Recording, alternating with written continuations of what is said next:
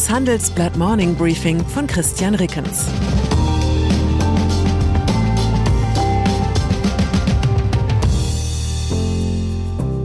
Guten Morgen allerseits. Heute ist Donnerstag, der 1. Dezember 2022 und das sind unsere Themen.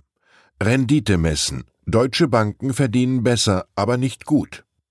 Miese messen. Versteckte Schulden in Deutschlands Staatsunternehmen. Kräfte messen. EU-Kommission gegen Twitter-Chef Musk. Nach einer kurzen Unterbrechung geht es gleich weiter. Bleiben Sie dran. ChatGPT und andere Technologien verändern unsere Arbeitswelt rasant. Bei der Veranstaltung Work in Progress diskutieren wir in der Handelsblatt Media Group die Zukunft des Arbeitsmarktes, HR-Trends, KI, mentale Gesundheit und neue Leadership-Perspektiven. Sei am 13. und 14. Juni in Düsseldorf oder virtuell dabei und melde dich jetzt an unter work-progress.de. Deutsche Banken werden profitabler. Bertolt Brecht fragte einst, was ist ein Einbruch in eine Bank gegen die Gründung einer Bank? Und bezogen auf Deutschland muss man sagen, in den meisten Fällen das kleinere Übel. Für Einbruch gibt's höchstens ein paar Jahre Gefängnis. Wer hingegen sein Geld in eine Bank investierte, hatte in den vergangenen Jahren allerbeste Aussichten, sich komplett zu ruinieren. Von 100 Euro, die man vor 15 Jahren in Commerzbank-Aktien gesteckt hat, sind heute noch rund 15 Euro übrig, Inflation und Dividenden nicht eingerechnet. Neben allerlei Missmanagement sorgte in vielen deutschen Banken die Nullzinspolitik der Notenbanken für miese Zahlen. Je niedriger die Zinsen, desto geringer auch die Marge, die Geschäftsbanken von ihren Kreditkunden verlangen können. Nun steigen die Zinsen und die Banken haben wieder bessere Chancen, Geld zu verdienen. Deutsche Banken dürften in diesem Jahr eine Eigenkapitalrendite von 5,3 Prozent erzielen. Das geht aus einer Bankenstudie der Unternehmensberatung McKinsey hervor. Es ist der höchste Wert seit zehn Jahren.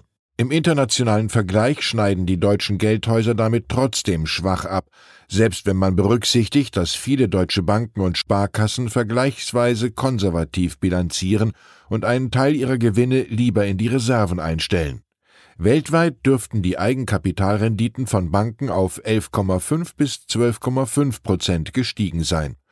Profitabler waren internationale Banken zuletzt im Jahr 2007 und damit vor Ausbruch der globalen Finanzkrise. Ein Hauptgrund für die Renditekluft ist laut McKinsey der vergleichsweise scharfe Wettbewerb in der deutschen Bankenbranche. Frei nach Brecht lässt sich daher sagen, wenn schon Bankgründung, dann lieber nicht in Deutschland. Risiko Staatsunternehmen. Bundesfinanzminister Christian Lindner muss sich viel Kritik anhören. Er hat mit den Sondervermögen für die Bundeswehr und dem milliardenschweren Fonds zur Finanzierung der Gas- und Strompreisbremsen große Schattenhaushalte aufgebaut, die den offiziellen Bundesetat ein bisschen weniger tiefrot erscheinen lassen sollen. Doch tatsächlich verblassen Lindners Milliarden angesichts der versteckten Schulden, die sich bei Staatsunternehmen angehäuft haben. Das zeigt eine Studie des Leibniz Zentrums für europäische Wirtschaftsforschung ZEW, die dem Handelsblatt exklusiv vorliegt. Die Verbindlichkeiten der öffentlichen Unternehmen machen laut der ZEW-Studie fast 35 Prozent der gesamten Staatsverschuldung aus.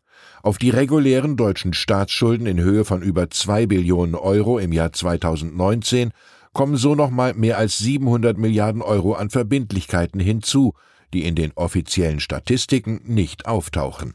Sowohl die Zahl als auch die Größe von Staatsunternehmen hat in den vergangenen Jahren stark zugenommen.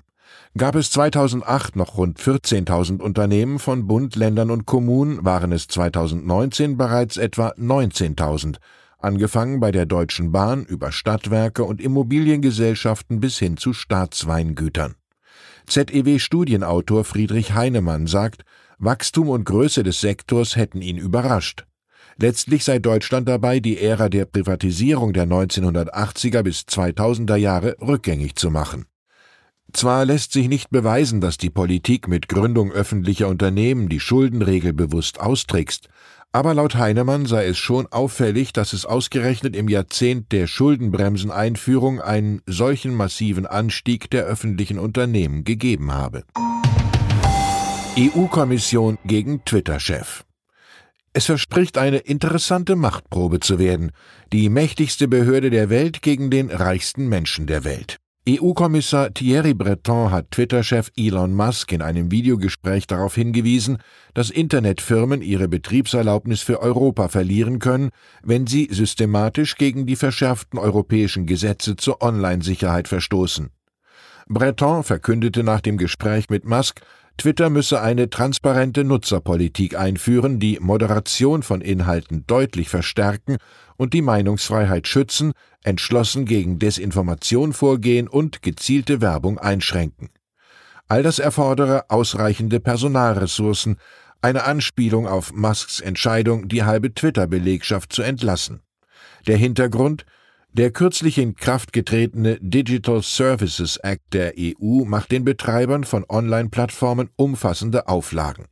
Unternehmen müssen unter anderem ihre Algorithmen so anpassen, dass politische Debatten und Wahlen durch diese Systeme nicht manipuliert werden. Bei Verstößen gegen den Digital Services Act drohen den Unternehmen Geldbußen von bis zu sechs Prozent des weltweiten Umsatzes. Im Wiederholungsfall könnte sogar ein Verbot der Tätigkeit auf dem EU-Binnenmarkt drohen. Die Antwort des Twitter-Chefs laut Breton Musk habe versichert, den Digital Services Act sorgfältig gelesen zu haben und ihn als vernünftigen Ansatz zu betrachten. Ich erwäge bei meiner nächsten Diskussion mit der Polizei anzumerken, dass ich die Straßenverkehrsordnung gelesen habe und sie für einen vernünftigen Ansatz halte. WM-Schiedsrichterin schreibt Geschichte. Für den heutigen Vorrundenkrimi Deutschland gegen Costa Rica hat der Weltfußballverband FIFA mit der Französin Stephanie Frappard erstmals eine Frau als Schiedsrichterin für eine Partie einer Männer-WM nominiert. Und die einzige Frage, die man sich dazu stellt, lautet, warum eigentlich erst jetzt? Frappard pfeift seit 2019 in der Ligue 1, dem französischen Pendant zur Bundesliga. Im Mai leitete sie das Endspiel um den französischen Pokal. Jetzt können wir nur hoffen, dass irgendjemand Frappard die wichtigste Regel im internationalen Fußballgeschäft beigebracht hat, die einst der britische Stürmer Gary Lineker formulierte.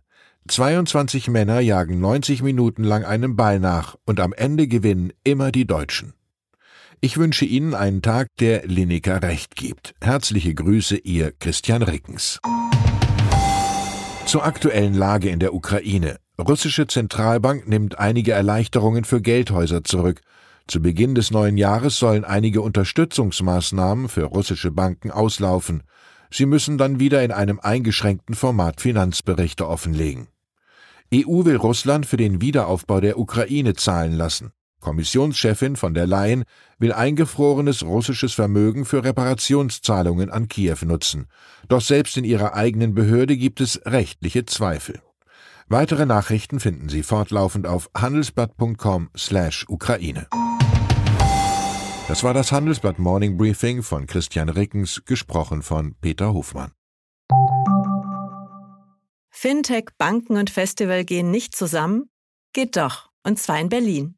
Am 24. und 25. April 2024 öffnet die Messe Berlin ihre Türen für die FIBE, das neue Fintech-Festival Europas. Die FIBE richtet sich an das gesamte Fintech-Ökosystem, vom Startup über Investoren und klassische Banken bis hin zur Politik. Das Event möchte das gesamte Ökosystem zusammenbringen und eine Plattform zum Austausch bieten. Seien Sie dabei und sichern Sie sich jetzt mit dem Code FIBE-Podcast 35% Rabatt auf Ihr Ticket. Weitere Informationen finden Sie unter fibe-berlin.com.